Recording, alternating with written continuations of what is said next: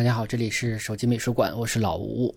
那么我最近呢是想跟大家分享一些我在啊之前做讲解的时候的一些讲解录音。之前呢是想先把这个包豪斯放出来，但是考虑到包豪斯两期节目呢刚刚做过啊，我想还是岔开比较好。所以呢，我这次跟大家分享的是啊这个永远的思想者罗丹的这个展览，这也是在手机美术馆里面第一次这个讲解雕塑方面的内容。呃，我最近呢确实也比较忙啊，除了本职工作之外呢，还呃还在写作一些东西，其中有一部分呢发表在微信公众号上啊，已经发表了几篇。啊，当然我也希望他有一个实实在在的成果啊，早日跟大家见面分享。这三期是罗丹的这个展览，呃，之后呢还有一些其他的这个现场讲解的录音跟大家分享。但是有一点呢，先要说明，就是这个讲解现场呢录音是有很大的环境噪音的，做了一些降噪处理。我认为还是凑合着听还是可以的啊，但是肯定还是比较吵的。如果大家听不下去，咱也别勉强，因为是现场讲解呢，也会存在一些口误。啊，那么这些呃，就请大家多多包涵吧。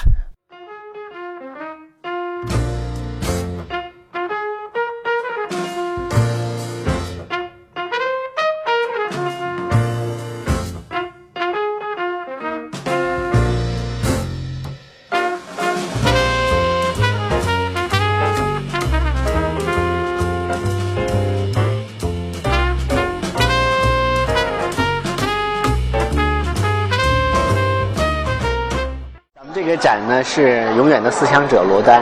他呢，呃，这个展呢是中法建交五十周年，呃，这个一个一系列文化活动中的最后一个。去年那张十张画你看了吧？那么这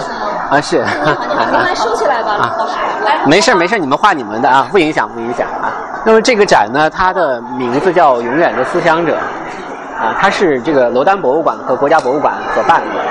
啊，是这个一系列交流展中的最后一个，所以这也是一个我们说也是，呃，相当于整个系列展中的一个圆满的句号了。那么这个展的名字叫“永远的思想者”呢，它的名字呢来自于我觉得有两个来源啊，一个就是我们现在看到的这个雕塑，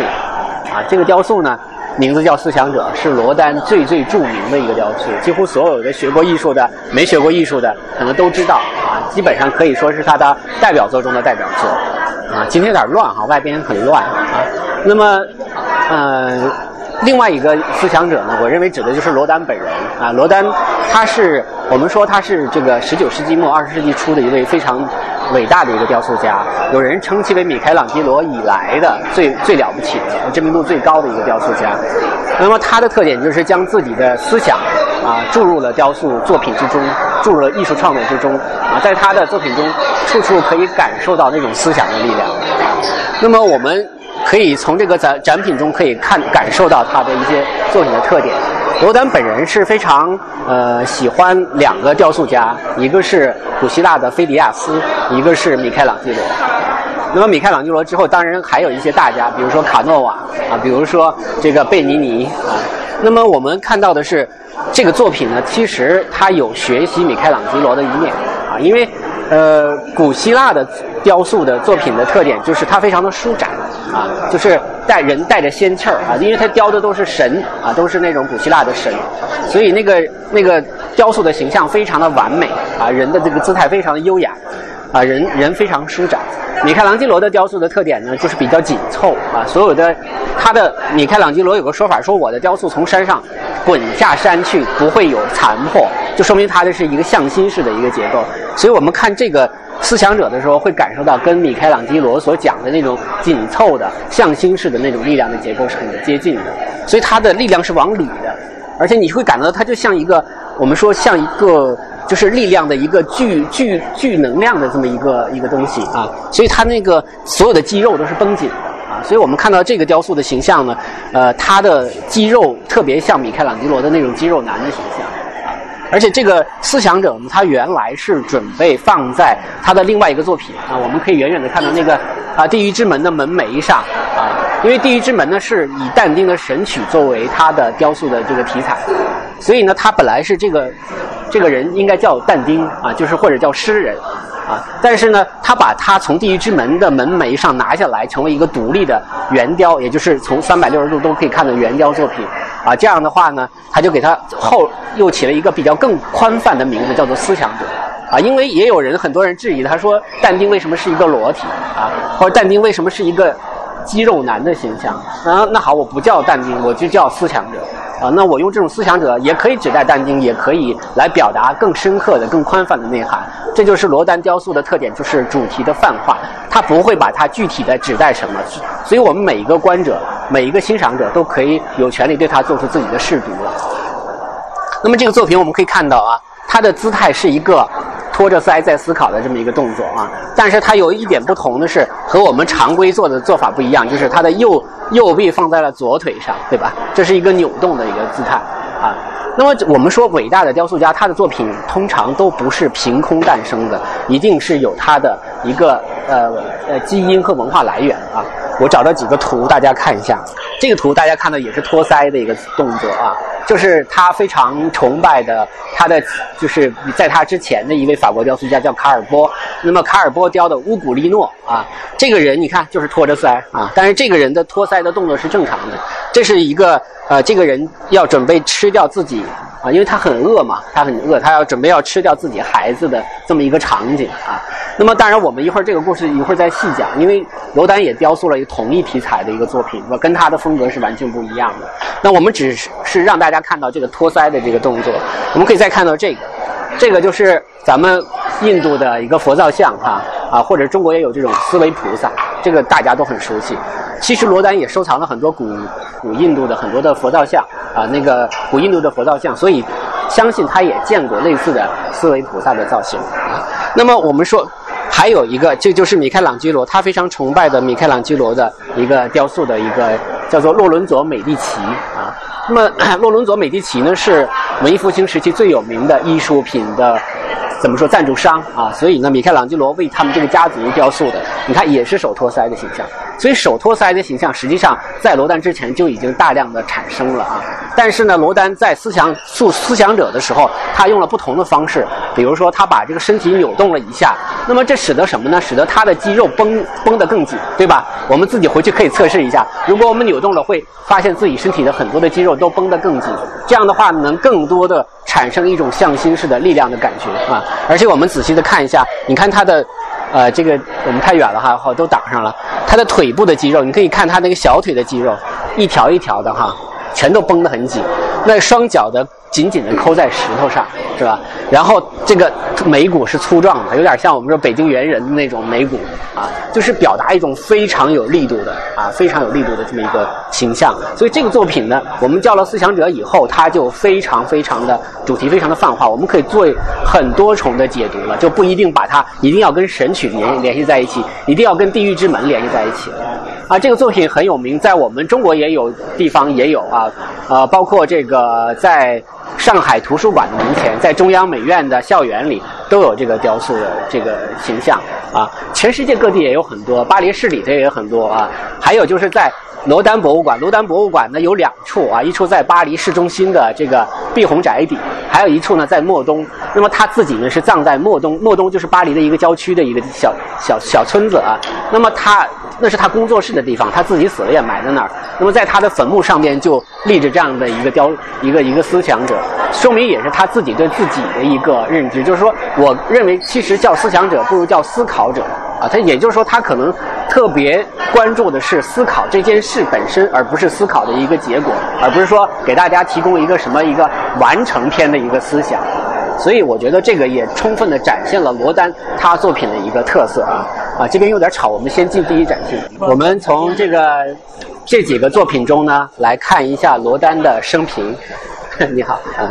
那么这个这几个作品呢，其实都是罗丹早期的作品啊。但是我们不把它从作品的角度来解读，主要是给通过这几个人来解释、介绍一下跟罗丹有关系的他一生中的非常重要的几个人。那么这第一个人呢，就是他的爸爸啊。那么罗丹是生在巴黎的一个小市民的家庭，他的爸爸是警察局的一个主管收发信的这么一个小小的公务员，而且这个公务员又本身没有咱们中国人讲没编，没有编制，所以他的收入不肯定不是像正式的那样的人收入那那么好。而且他的妈妈还要通常去帮别人浆洗衣服来贴补家用。他有一个姐姐，他们家四口人啊。那么他的生活应该是挺局促的。他从小学习不好，他非常喜欢画画，他的梦想就是成为一个画家。但是呢，这个应该讲他父母非常不支持他成为一个画家，就是希望这个呃，希望他能够呃学习上能够有点收获啊，或者成为自己的一个接班的这么一个人，一个小公务员就很满足了啊。但是后来又把他送到乡下他的叔叔家去寄读，然后也没有改好。啊，回到巴黎之后呢，他到了上中学的时候，他姐姐凭着自己认识的朋友，给他介绍到了一个学校，叫做巴黎数学与绘画学校，皇皇家数学与绘画学校。我们把这学校简称为小学校，啊，这个基本上相当于中学阶段的一个学校，啊，那么他是教绘画的，但是呢，他跟那个高等美术学院，我们说那个巴黎高等美术学院不太一样的地方在于，它主要是呃呃一些比较装饰的啊。所以他是不收学费的啊，因为他家也没有钱，上这个学校比较划算，又可以学画画啊，同时呢又哎又不用交钱。他的这个学校的一个校长叫勒考克，那么勒考克是罗丹的生前非常重要的一位大恩人啊，也是他的一个大伯乐啊。但是勒考克的审美，他的艺术追求的东西跟。巴黎高等美术学院是不一样的，它是比较现代的，因为那个时期我们说，呃，十九世纪的这个中期、晚期，新的审美思潮、艺术思潮已经大量的出现了啊，比如说，呃，这个库尔贝的写实主义，还有自然主义啊，像这个还后来的印象派，对吧？那么这种艺术思潮已经开始慢慢的出现了。所以，原来高等美术学院所追求的那种古典的审美的完美的那种呃那种艺术的欣赏，其实已经开始受到冲击了。所以，罗丹在小学校里头受到勒考克的影响，就使得他的审美比较趋近于写现实的写实的东西啊。那么，我们说在上这三年小学校之后之间呢，发生了一些事情啊。本来他学学画画啊，他是学画画，但是学画画也要要花钱，要买颜料啊。但是他家穷到已经。没有能力去买颜料，他的姑姑曾经想赞助他一，就是一批这个颜料，但是说你得等一段时间，我才能把这钱凑齐给你。那么在这段时间呢，乐考克就建议他说，反正你也没有颜料嘛，你不如去雕塑室帮忙，对吧？去到那个雕塑室同学们那儿去帮帮别人忙。结果他到了雕塑室之后，就找到了一个真我。他突然间觉得用雕塑来创造是那么一件神奇的事情，而且对他来讲那个诱惑是大大的，所以他再也不回不会回去这个学学画画了。而且学雕塑还有个好处，省钱，对吧？不用买颜料啊，在这个塞纳河挖点淤泥出来，可能捏吧捏吧就可以就就可以创作了啊。所以他当他发现了这个雕塑才是他，而且我们都知道塑造带给人的快感是非常强烈的，他会有一种像造物主一样的快感啊。所以在罗丹的以后出名以后，他曾经有三句话非常非常的，我觉得非常的给人以一个思考吧啊。他说了，创造的时候要像上帝一样创造啊，然后要像国王一样指挥，要像奴隶一样工作，这是他对自己的三样要求。就说当他在塑造雕塑的时候，他就感觉像上帝一样，充满了自信，对吧？他注入这个作品以灵魂。那么在工作的时候，它是一个协调性，需要很多人共通力合作的时候，他要像国王一样指挥啊，也就是说他要有领导能力啊，领导才能。同时他自己又并不置身事外，要像奴隶一样工作。当他工作的时候，他就是个工作狂，所以他又演成，他又变成了艺术的奴隶。他既是艺术的皇帝，艺术的上帝，同时又是艺术的奴隶。所以在这点上，我觉得是可以给我们，虽然我们不做艺术工作，也能给我们很多的思考。那么他是个呃非常勤奋的人啊。那么在小学校毕业以后啊，啊这个学艺术的人要想功成名就，其实有几个途径。那么很重要的一个途径是考大学校，就是那个巴黎高等美术学校啊，我们叫巴高。我们这很很有名的徐悲鸿大师就是在巴高毕业的，对吧？我们这个都熟悉啊。那么如果能考上巴高，就相当于咱们中国的孩子考了中央美院。啊，那么出来的结果，当然了，你的绘画的、你的雕塑作品，可能更多的、更容易被别人所认可了啊。所以呢，他特别希望考八高，但是他连考了三年都没有考上，而且考到第三年的时候，给他做评价的一位老师，在他的这个成绩单上写下了这样一段评语：说这个学生毫无艺术天分，再接着考下去的话，纯属浪费时间。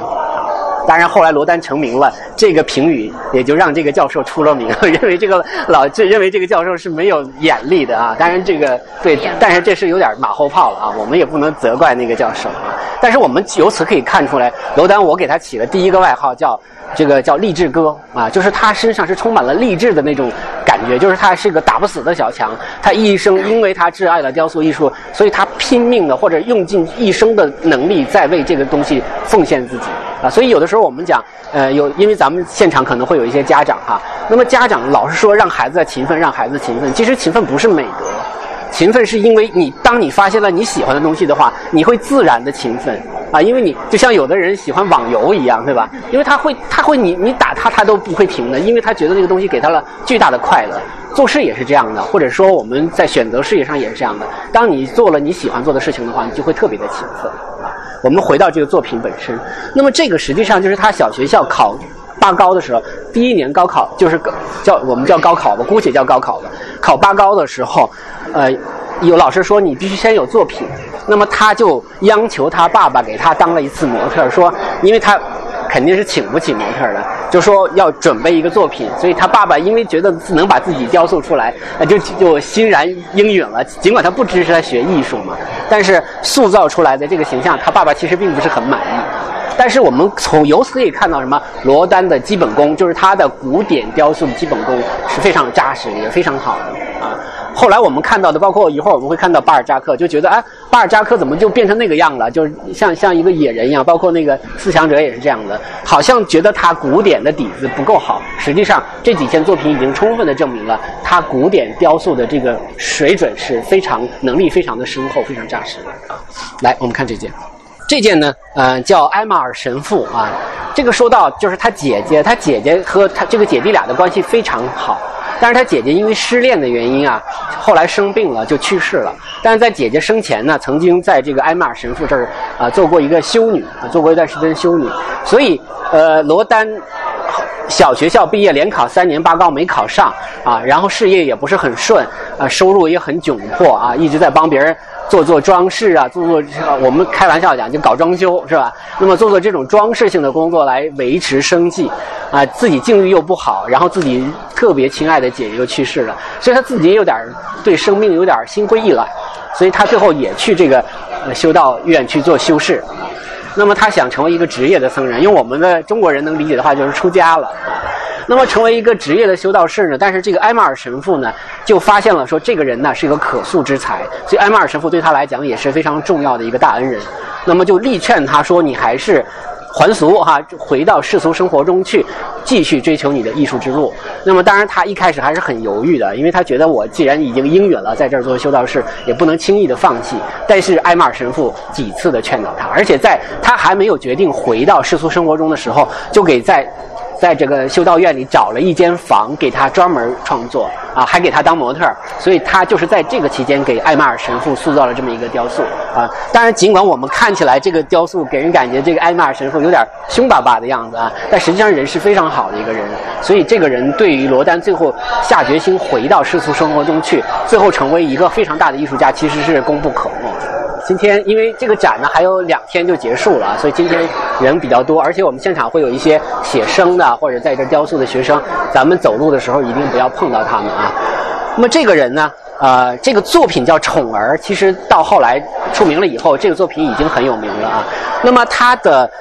原型呢就是罗斯伯雷啊，一个一个一个女性，这个罗斯伯雷就是陪伴罗丹一生的这么一个女人。啊，罗丹在二十四岁的时候遇到了二十岁的罗斯伯雷，可以说是非常他非常艰难的时候啊，他也是一个穷匠人的时候啊，遇到了他。那么罗斯伯雷不懂艺术啊，但是罗丹罗斯伯雷对罗丹非也非常好啊，用自己的全部的积蓄，他也是一个很很穷很普通的人，把全部的积蓄拿出来帮罗丹租了一间工作室啊，据说是呃非常破旧、非常寒冷的一个工作室，但是聊胜于无啊，毕竟有了一个自己可以工作创作的地方。那么罗斯伯雷呢？他俩呢，就是始终没有结婚啊，一直到他人生的最后一年，也就是说，呃，他七十三岁，呃，罗丹七十七岁的时候，最后一年他们才结婚啊。也就是说，我们经常开玩笑讲，好像法国人特别不爱结婚哈，奥朗德总统都不结婚啊，还有很多人不结婚。那么他没有结婚，到最后，我估计也是因为希望自己的财产能够留给罗斯伯雷。但是呢，结婚不久，实际上罗斯伯雷就去世了。他反倒是比罗丹还先去世的。那么罗斯伯雷去世之后半年，罗丹就去世了啊，所以，呃，而且他罗丹对罗斯伯雷有不太好的地方，比如说不仅仅是这么多年不结婚，还有是罗斯伯雷给他生了一个孩子，但是他不肯让这个孩子姓自己的姓啊，姓罗丹，而是让他姓伯雷啊，姓，所以他就让他叫自己的名字叫奥古斯特，然后。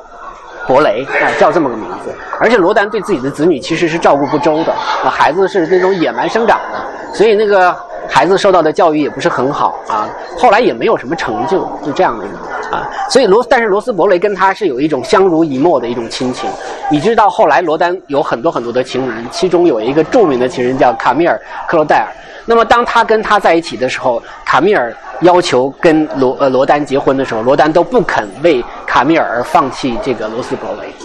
当然也可能他他谁都不想结婚，但还有一点就是他也不能放弃罗斯伯雷这样的一个我们中国话讲叫糟糠之妻啊。而且他们之间的这种爱情跟卡米尔的那种爱情是不一样的，他们更多的是一种亲情啊，是一种相互扶助的一种亲情，是一种患难与共的一种亲情。她在最困难的时候选择了嫁给罗丹啊，不能叫嫁给了，因为没结婚啊，选择了跟罗丹在一起生活。那么这么多年下来，她自己又不懂艺术，但是她每天，呃，因为大家都知道那个雕塑的基础稿一般都是一个泥塑，对吧？那么因为那个泥塑又不能太干，又不能太湿，所以每天需要有个人把那个湿毛巾头湿了搭在每一个泥稿上。那么罗罗斯伯勒一干就是几十年的时间啊，甚至在发生战争的时候，他也负责把这个这个东西运。天天搬来搬去的运到一些比较安全的地方，所以罗斯伯雷跟他的感情是另外一种感情，这个跟卡米尔跟他的感情完全不是一回事儿啊。当然，我们讲可能法国人的感情确实很丰富，我们讲可能一个人爱上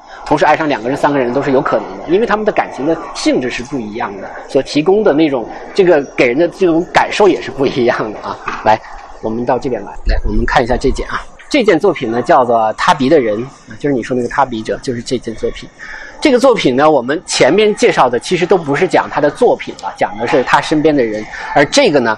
几乎我们可以认为是他最早出现罗丹风格的一个作品了。那么他，我们说在呃在法国呢，要想功成名就，艺术上艺术上取得成就呢，一个是要刚才讲考拔高是吧？还有一个就是参加沙龙大展。啊，那么如果你能参加上沙龙大展，就相当于还参加了咱们就咱们咱们我不知道咱们中国相当于什么，那叫什么年年赛呀，叫什么叫大概类似的啊，就是什么双年展或者之类的这样的一个展。你如果能参加这样的展览的话，你基本上就功成名就了。你要有作品在我们国家博物馆展出的话，你基本上就不愁卖了啊，就是这个意思啊。所以呢，他参加沙龙大展呢，就参加就找了这么一个呃作品，做了这么一个作品。啊，这个沙龙大展其实还有一些，呃，有一些背景故事，我可以稍微延展一点。你比如说，呃，我们都知道印象派，对吧？印象派莫奈呀、雷诺阿呀，实际上印印象派之父叫马奈，对吧？那么，其实印象派所有的人，他们的梦想就是进入沙龙大展，但是他们的作品。除了马奈之外，其他的人，所有的人都是被沙龙拒绝的啊！所以他们被拒绝之后，他们就在沙龙展的门外边去找了一个，租了几间房，然后搞了一个叫做沙龙作品呃落选作品大展，一搞搞了八届，这就是印象派的由来。因因为他们从来没有进过沙龙，但是因为他们画的印象派呢，反倒慢慢的这种审美为其他人所接受。他们的名字就因此而得名，但唯一不一样的就是他们的这个印象派之父马奈。马奈从来没有参加过这个印象派的大展，因为他根本就不屑于参加这个展。尽管他是印象派之父，他带动了后来的莫奈他们这批人，但是他自己的梦想是进入沙龙大展，在他死之前才进入了沙龙大展啊。所以马奈特别有意思，他是印象派之父，但是他从来没有作品进入到印象派的展览中。但是我们想就这个故事也告诉大家，这个。一就是这个沙龙在法国艺术中的地位之如此之高啊，就是如果你到那儿，就相当于镀了个金嘛。所以我们我们回过头看这个作品，他因为想参加沙龙大展呢，做了这个作品。他是在街边找了一个流浪汉来当他的模特，因为他雇不起模特啊。但是这些流浪汉就很很好办，你给快给个面包，给一瓶葡萄酒啊，这个就可以让他给你随便随便塑了啊。那么这个流浪汉叫比比啊。他呢，就是因为他开他受到勒考克的影响，他的审美就不是那么呃不是那么古典，应该讲比较叛逆，他就比较写实。那么这个呃这个比比就是一个鼻子塌掉的人，他就如实的把它雕塑出来了。所以我们一方面说他的技法上是很古典的啊，但是他的审美不是拔高的，不是那种像神一样的啊，很完美的、很庄严的。就我们一想到古希腊、古罗马的那种雕塑所呈现出来那种艺术风格啊，所以呢，这个作品呢拿到沙龙大展的时候是被拒绝的。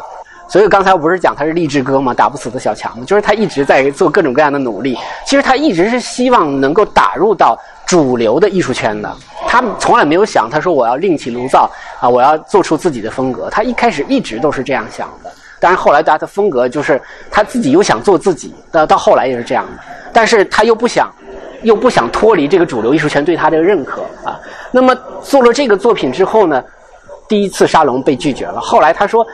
你们不是希望有个古罗马的效果吗？他就给这个作品加了一个肩膀，大家能想象一下古罗马的那个作品那种坚实的肩膀，像那个乌大维的那种雕塑，我们都能想象到非常完美的形象。但是他脸不想改，他还想保留这个脸，所以还是被拒绝。所以他这个稿其实前前后后改了三稿，但始终是没有被认可、被接受的啊。当然后来也有人说，说这个塌鼻的人，也 也许是向他热热爱的这个雕塑家米开朗基罗致敬。啊，因为米开朗基罗就是一个鼻子塌掉的人，当然我们说这也有点牵强附会啊。但我们不管怎么说，有这样的一个说法啊，就是因为他非常非常的追捧米开朗基罗啊，所以呃，这个作品呢可以说是初见罗丹的风格，就是比较写实的、比较生活实际中能够见到的人的那种东西了啊。而且你看，也不是他虽然是这个整整体的造型是古典的，但是他已经有他自己风格的出现了。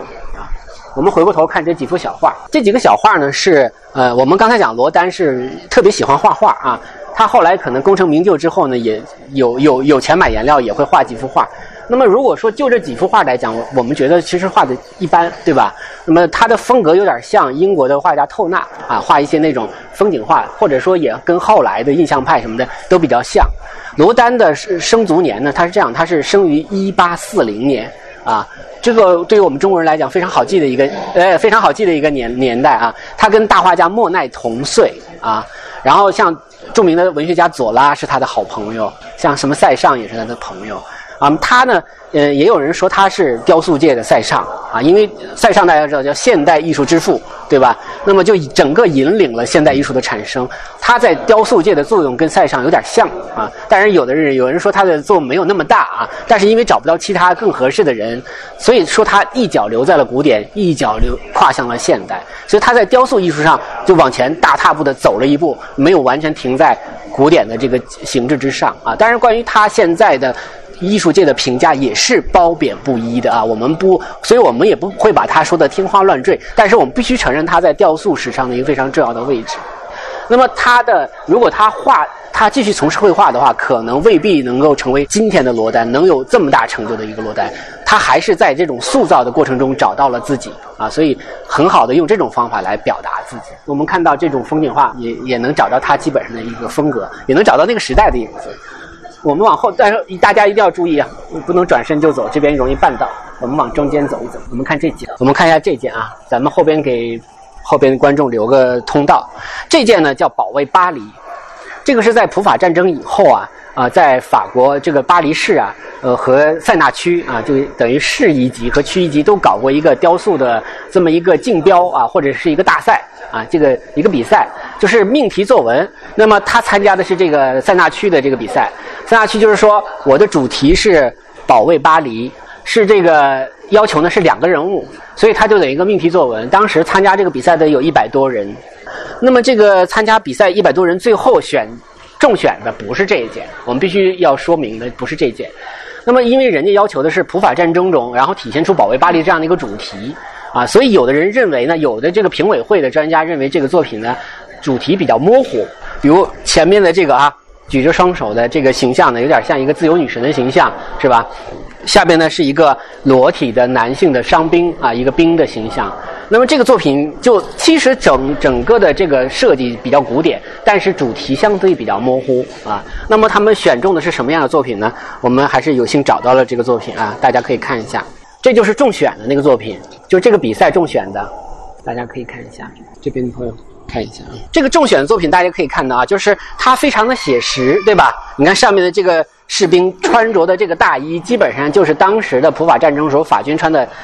就是真正的军大衣的形象，下边的这个人的军装，也就是那个当时的军装，拿的这个枪，那个这个就很古典，对吧？这个很古典。那么这个就主题相对比较模糊，所以他没有选中他，我们也不能讲是评委会没有眼光哈，连罗丹的作品都不认可。罗丹其实成名很晚。啊，所以那个时候他也不是很有名啊，再加上呢，就是评委会对这个作品的要求，他有自己的一个主张和标准，所以呢，他没有选择这个作品，所以我们也不能马后炮的说这个作品这么好，为什么不选？我觉得这个不能这么讲。但是也有很重要一点，就是他这个作品虽然没有入选，但是不影响他成为一非常优秀的作品留下来被我们所欣赏。你看他的这个作品上面是自由女神的形象，自由女神本身就是这个法国最重要的一个标志了，对吧？这个我们都知道，呃，浪漫主义的画家德拉克洛瓦画的自由引导人民的那个举着法国国旗的，就是自由女神的形象，是吧？包括这个美国的自由女神，其实都是法国送的啊。那么这个自由女神上面还戴着自由之帽，就是这个所谓的弗里吉亚帽啊。这个就是那个德拉克洛瓦的那个画上那个自由女神也戴了这么一个帽子，就是自由之帽啊。那么它的这个造型呢，其实是来自于呃另外一个大雕塑家叫吕德的这个造型的特点。吕德的造型呢，有点就我说吕德可能不知道，说凯旋门大家都知道，凯旋门的门门的两翼不是有那个上面有高浮雕的作品吗？啊，就是那种表达英雄主义的、表达胜利的啊。我再说一个咱们更熟悉的，就像北京电影制片厂那个片头啊，就那几个造型啊，大家可能那个其实都是这种风格的啊啊，就是包括可能前苏联都有一些这个造型，都是这个吕德的这种风格的。所以你看他这个人的形象。表达那个那种情感是非常激烈、强烈的啊，但是同时主题又是模糊和泛化的啊。这就是自由是一个很很大的一个主题，对吧？很大的一个主题。那下面是一个裸体的兵，那显然不是事事实中战争中的兵，战争兵就是刚才大家看到的穿军大衣的那个那种兵啊。所以这个我们再次看到了罗丹的一个风格，就是他不会把这个作品的题材变得非常的狭窄和具体化。它的目的就是让你可以做很深化的、很多层的这么一个试读啊，这个很难讲谁对谁错、谁好谁坏，但是这是罗丹的一个特点。所以我们有的时候看罗丹作品，有时候觉得好像看不太明白哈，其实没有关系，就是我们根据我们自己的人生经历，就可以对他做出自己的理解和试读了啊。来，我们到这边来，大家小心别绊到啊。来，我们看这个作品，这个作品非常重要啊，这是我们第一展厅中啊最重要的一个作品，所以我把它放在最后讲。这个是罗丹的成名作啊。罗丹前面踏鼻的人他还不成名，等于是他成名了以后，我们才发现啊，他已经做得很好了。那么这个作品呢，他真正的成名的时候已经是一八八零年了，四十岁了啊。就是罗丹是一个成名很晚的人。我们都知道，像拉斐尔、像卡拉瓦乔、像这个梵高，三十七八岁的时候，这这些人都已经死了。就是说，他们的最主要作品都已经出来了，而且都已经，他们人都已经没了。但是罗丹是到四十岁的时候才真正为别人所知啊，所以他的这个作品呢是他在比利时完成的啊，因为他那个时候我说了，他经常去接一些装饰性的工作啊，因为他曾经找了一个呃一个老师叫贝利兹，他跟这个贝利兹呢就是一起去到比利时去承接一个装饰性的一个工程。当然，之前的双方有约定，就是说不能署你的名字，所有的作品要署贝利兹的名字，这是双方的一个约定。我觉得只要有约定，不管它合理不合理，就是合理的，对吧？这是契约精神。但是罗丹非常穷啊，因为罗丹实际上也参加过普法战争，但是因为视力太差，最后就退役了嘛，就去比利时找这个贝利兹合作。那么他偷偷的可能就做了一些作品，署上自己的名字就卖，被老师发现了。这个贝利兹其实我们讲有点像那个，呃，把他当做一个普通的匠人来对待的啊，就是没有教他任何的艺术上的东西，只是让你给我工作啊，我就相当于咱们是一个合作关系。当然，这贝利兹发现了以后，就把他赶出了他的这个工程啊，就是我不再跟你合作了，你这个人失信了，对吧？我所以我们从这个事情是可以两种两种理解啊，一方面是什么呢？是是罗丹不地道，对吧？就是。没有遵守契约精神，但同时我们又觉得罗丹很可怜，因为罗丹非常穷，罗丹在贝利兹那儿挣的钱都不足以养活自己在比利时的开销，何况还要养家，家里还有罗斯伯勒，还有孩子啊，所以实际上他也很很难啊。我们对他有同情，但是同时也认为他有做的不对的地方啊。但是到后来这个事情发生以后没多久，呃，贝利兹这个工程就结束了，就回到法国了。那么。当时罗丹还在比利时，他就跟比利时另外一个他的这个跟贝利兹合作的一个助手啊，叫做阿什布尔，他跟这阿什布尔呢就合作。这时候他就开始聪明了，说咱们事先有约在先啊。那么我这个作品如果在比利时销售的话，就署你的名字；如果卖回法国的话，就署我罗丹的名字。当然了，还是卖到比利时的比较多一点啊，因为那个人的知名度比他高。但是多多少少呢，他挣的一些钱，所以他用这些钱呢，他就去荷兰，去这个阿这个阿姆斯特丹，去伦勃朗的故乡去参观，因为他最崇拜的画家是伦勃朗。啊，然后用这个钱呢，又去意大利去这个游游学啊，去这个欣赏佛罗伦萨的这个这个米开朗基罗的作品，罗马的米开朗基罗的作品啊。那么这个作品实际上就是他在比利时期间找了一个是啊普法战争中的一个士兵来做这个呃模特，这个模特呢叫呃奈伊啊叫 Night 啊叫 Night。那么这个 Night 呢，他做完了之后，这个作品呢在比利时已经开始被别人认可了，觉得这个。整个这个形态，这个造型哈，呃，很好啊。但是呢，大家有很多人认为这是一个就是人翻模做的啊。这个在艺术界是不不耻的啊。就是说，你艺术就是艺术，创作就是创作，你能做就是能做，你拿人翻模算怎么回事儿，对吧？就是一直认为这是一个人翻模作品，为什么呢？因为它跟人等高啊啊，因为它这个下边有个台子哈。如果说没有这个台子的话，你就会发现跟我们人等高。等大啊，就觉得特别像，呃，人翻模出来的作品。那么罗丹就说：“不是，我我就是根据就是自己这么雕出来的。”解释了好几年，解释了三四年都没有解释清楚啊。到后来他回到了巴黎，把这个作品带回去，去送到沙龙展。这回沙龙接受了，因为这个觉得这个作品确实好啊，但是不肯给他很好的位置，放在一个犄角旮旯里啊。什么原因呢？就是还是觉得他有可能是个翻模的作品，但是。沙龙展就特意找了一些搞雕塑的专家，他在这些专家面前亲手塑造了一个雕塑，叫做“行走的人”。一会儿我们会看到，所有的雕塑家为此征服了，就是说啊，罗丹确确实实有这个本事，能够塑造出这么好的一个雕塑来啊。所以呢，就后来就。认定了说这是他本人的作品，这个时候已经到了我刚才讲的1880年，也就是他四十四十岁了啊。那么他一战成名之后呢，也因此获得了一个很大的订单，就是《地狱之门》啊。那么《地狱之门》呢，一干又干了很多年，一会儿我们再会细说啊。那么当然，他也留下了一些历史资料，我在这里给大家找到了一个，就是这个模特的这个呃这个照片，嗯，来大家看一下啊。而且这个还有电影呢，那时候已经电影有电影，已经有电影了，所以这个只是我找的一个照片。所以他通过这个方法来证实了自己确确实实有这个能力。但是我们说从总体上来讲，这个造型还是比较古典的，比较完美的啊。那么他的这个青铜时代名字叫青铜时代，但实际上他一开始反映的是一个普法战争的中的一个失败者啊，就是一个战战败的一个士兵的形象。所以他最早的左手是拿着一个长矛的。但是我刚才讲了，罗丹他不希望自己的东西变得特别狭窄和具体化，所以他要泛化。第一，他把长矛拿下去了啊，所以你你看不到是一个士兵的形象。那么第二，他这个给他起了个名字叫青铜时代啊，就是起了一个新名字叫青铜时代。那怎么去理解它啊？就是青铜时代是什么时代？我们都知道有旧石器时代、新石器时代，然后是青铜时代。青铜时代是人类文明初始的时代